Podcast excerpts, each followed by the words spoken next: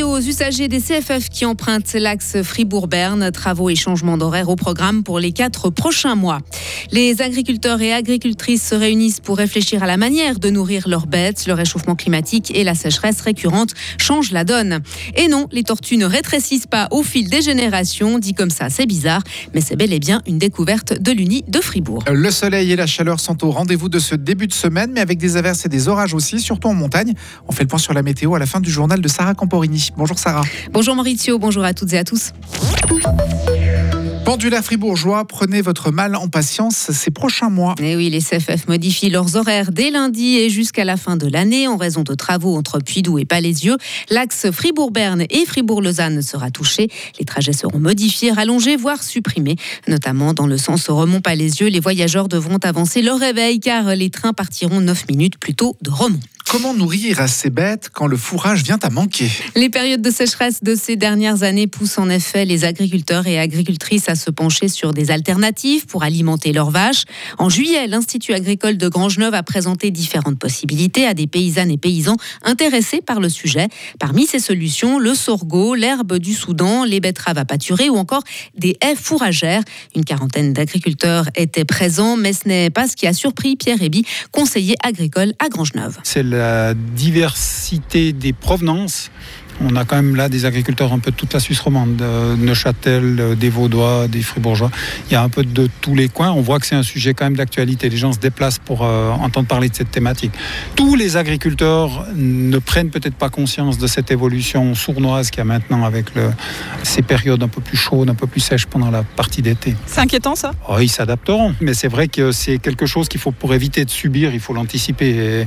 Et, et l'anticiper, c'est s'en inquiéter déjà aujourd'hui. Sabine Bourgeois-Bar est agricultrice à Carouge dans le canton de Vaud. Elle a fait le déplacement pour se renseigner sur les nouvelles alternatives. On a de la chance au Suisse romande, en tout cas sur Vaud et Fribourg que je connais, d'être bien épaulé, d'avoir des institutions efficaces. Et puis ben, il faut aussi savoir demander, il faut s'intéresser euh, autant au niveau de la presse qu'au niveau euh, ben, des groupes comme aujourd'hui.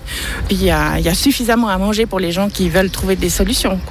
Donc euh, je pense que l'offre elle est là, il faut en profiter simplement. Et puis ben, oser euh, aussi partager avec ses collègues, euh, partager ses échecs aussi, ça c'est très important. Ça c'est peut-être un peu nouveau, mais c'est quelque chose qui est toujours très riche. Et les tests menés par Grangeneuve sur ces nouveaux types de fourrages estivaux visaient à connaître l'entretien nécessaire pour les cultiver, ainsi que leur valorisation par les animaux. À l'étranger, une alliée de l'opposant russe Alexei Navalny comparaît devant la justice dès ce lundi. Ksenia Fadaïva est accusée d'avoir créé une organisation extrémiste. Son procès se tient dans la ville sibérienne de Tomsk, dont elle est une ancienne députée. Il va se dérouler dans un contexte de répression sans précédent en Russie. Ils sont trois en lice pour l'élection présidentielle argentine. L'ultralibéral Javier Milei a créé la, sensation en recueillant plus de 30% des voix lors des primaires de dimanche. Il devance l'ancienne ministre de la Sécurité, Patricia Bullrich, qui a récolté 28% de suffrages.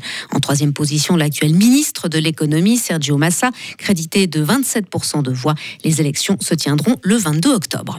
Un mot de sport à présent avec la rageante quatrième place de Marlène Reusser au championnat du monde de cyclisme de Glasgow. Quelques jours après son abandon lors du contre-la-montre, la Bernoise a terminé au pied du podium au terme de la course en ligne. Échappée seule jusqu'à 15 km de l'arrivée, la genevoise Elisa Chabet a terminé septième. La victoire est revenue à la Belge Lotte Kopecky.